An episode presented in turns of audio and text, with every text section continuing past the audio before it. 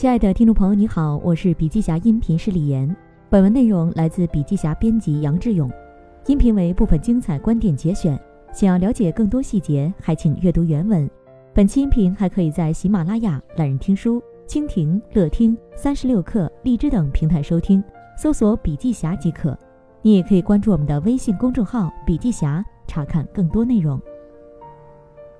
制度严格，缺乏文化。往往在实体制造业表现得更加鲜明。近些年频频出现的敬业度不高、工人提桶跑路等现象，让许多企业开始反思：人不是机器，而是带有情感需求的人。如果只是一味地加强制度，而没有在文化关怀、精神引导等根源下功夫，问题依然还会存在。但对于制造业等大型企业来说，企业文化一直是一个老大难问题。往往是标语贴满墙，员工各顾各。在这个问题下，我们观察到许多企业开始有些转变。比如1996年成立的方太，刚开始方太通过西方管理来管理员工，前期取得了不错的增长。但随着企业的发展，员工越来越多，到了2000年，方太的快速增长达到了瓶颈，有两年增长滞缓。方太集团董事长兼总裁毛中群便开始思考。中国的管理是否应该全盘西化？为了寻找这一问题的答案，毛中群对比了中国企业和日本企业向美国企业学习管理理念的路径。期间，他还去了若干次日本。他发现，同样是学习西方的管理理念，日本的企业经营者没有全盘照搬。他们既学习了西方先进的现代管理理念，同时又保留了日本本土的文化理念。这种对比给了毛中群很大的启发。中国有五千年的文明史，呈现了灿烂的文化。他坚信，未来的中国企业管理一定是把中国优秀文化与现代西方管理相结合的管理模式。从二零零八年到二零一八年，方太经过十年的践行，把中国优秀文化和西方管理做到了很好结合，率先提出并形成了具有中国特色的中学明道、西学优术、中西合璧、以道育术文化管理体系。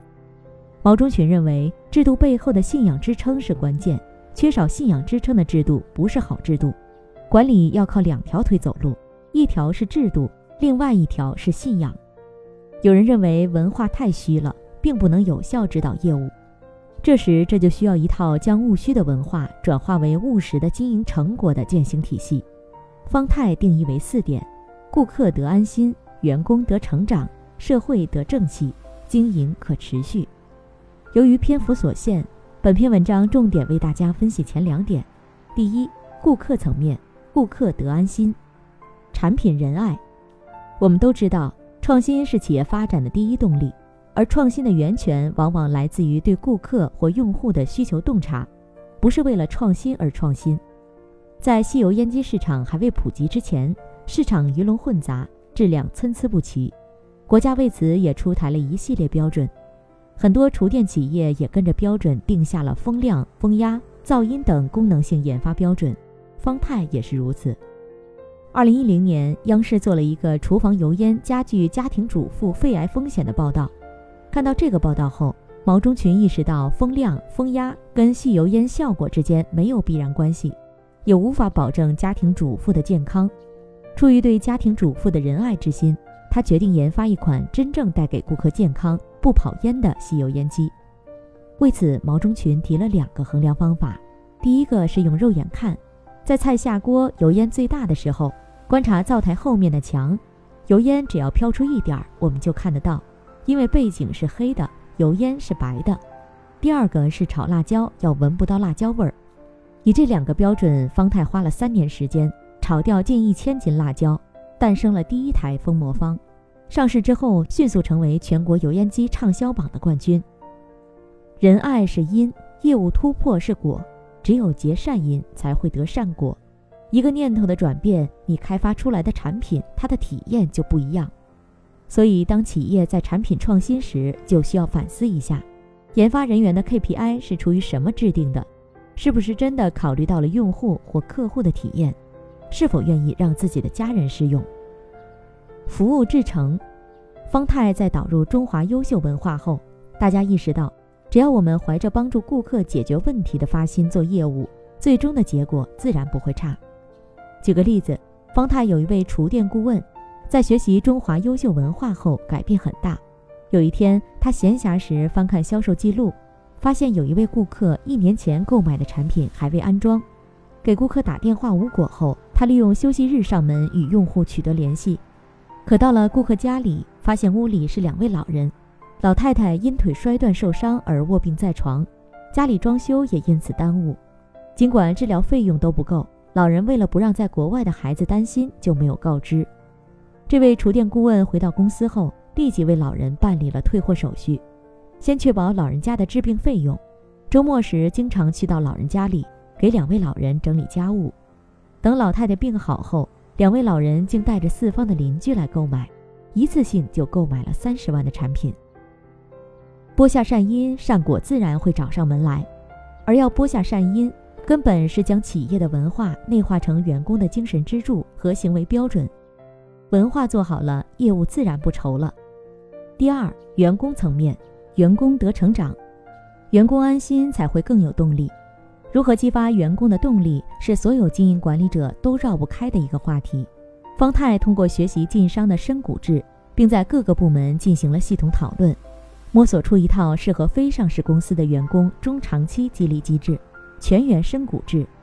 方太的全员深股制有三个特点：第一，享有深股制的员工不需要投资入股；第二，人在股在，人走股没。第三，只有分红权。曾国藩曾说过：“利可共而不可独，独立则败。”在推行全员深股之后，很多基层员工都不相信。而当他们真的拿到分红后，来自重庆的冲压工周工说：“分到钱后，工作更认真了。以前只觉得自己和工作有关系，现在感觉整个公司好不好和自己都有关系了。”心智熏化也很重要。随着现代化的发展，我们的物质生活得到了极大满足，但精神生活还很匮乏。尤其是九零后、零零后这批年轻人，成长于中国经济高速发展的时期，也更加注重人文关怀和自我价值。对于他们来说，只靠单纯的物质激励可能刚开始会有效，但随着日复一日的工作，热情就会逐渐消退。尤其是随着企业越来越大。企业文化不断稀释，工作意义感也逐渐模糊。面对这种情况，企业需要帮助员工找到工作的意义以及幸福感。方太是怎么做的？毛中群在深入学习中华优秀文化后，通过体悟提炼总结出五个一幸福法，即立一个志，读一本经，改一个过，行一次孝，日行一善。第一，立一个志。如果你想做一件比较大的事情。想人生当中有一点成就，就一定要立志。孔子十五志于学，王阳明十二岁立志要成为圣明。他们都是年轻的时候立了大志，才有如此大的成就。我们的基本成就不可能超过志向，取法其上，得乎其中。或许我们今生无法实现这个志向，但起码会接近。如果不立志，则永远实现不了。第二，读一本经。自2008年方太全面导入中华优秀文化后，便倡导员工每天早上用一刻钟晨读中华优秀文化经典，比如《弟子规》《了凡四训》《论语》《大学》。方太通过十余年的读经践行后，员工的气质、能量和智慧都有了很大提升。第三，改一个过。方太内部有一个双醒会，即反省和唤醒。方太从双省会的具体做法，一般是以自我批评为主，员工在会上指出自己的过错，认识自己的不足，并让同事引以为戒。与很多企业的反省会不同的是，方太在会上不会有争吵，也极少有大声说话，因为大家是站在利他的角度，帮助他人指出过，而不是为了公报私仇。但企业经营者或管理者要注意的是，对员工过的形成原因要深挖。帮助员工改过的出发点必须要是善意利他的，不能为了改过而改过。第四，行一次孝，行一次孝是让员工为父母做一件让父母感动的事情或者开心的事情。第五，日行一善，日行一善是每天行一次善，比如主动对客户进行回访电话，帮助身边的人解决问题。制度之外还要有人情味儿。无论什么组织都需要一套合理的制度，在大型企业或制造业，很多管理者对员工犯小错往往非常头疼，认为员工不遵守制度是因为不严格，从而又在制度上增加制度，形成恶性循环。其实，制度本身的目的不应是惩罚不良后果，而应是为了预防不良后果的发生。方太在制定制度时，将员工的行为过错分为 A、B、C 三类。对于 A 类、B 类这种故意过错行为，执行的非常不错；但对于 C 类错误，比如上班迟到、忘关门窗、浪费水电等一般性错误，反而很棘手。以前的方太选择对 C 类错误采取罚款二十元的处罚，但效果一直不如意。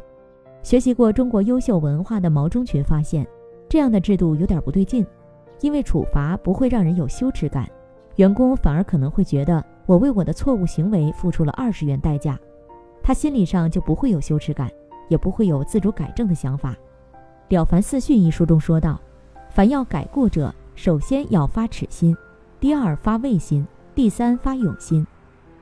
羞耻心是人类最负面的情绪，也是最不容易被自己承认、最难以释放的情绪。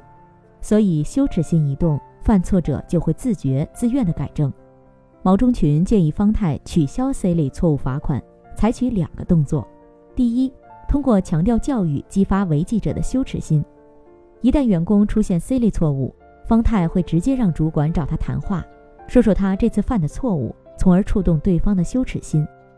第二，强调不二过，不重复犯同样的错误。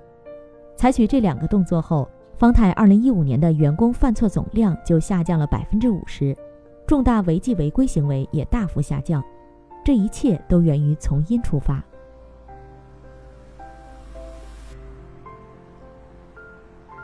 好了，亲爱的听众朋友，今天的分享就到这里，感谢您的收听。有任何感想和建议，您都可以在评论区留言。新商业干货就看笔记侠，深度专访、品牌传播、线下沙龙等商业合作，如有需要，烦请联系笔记侠商务小伙伴魏志尚。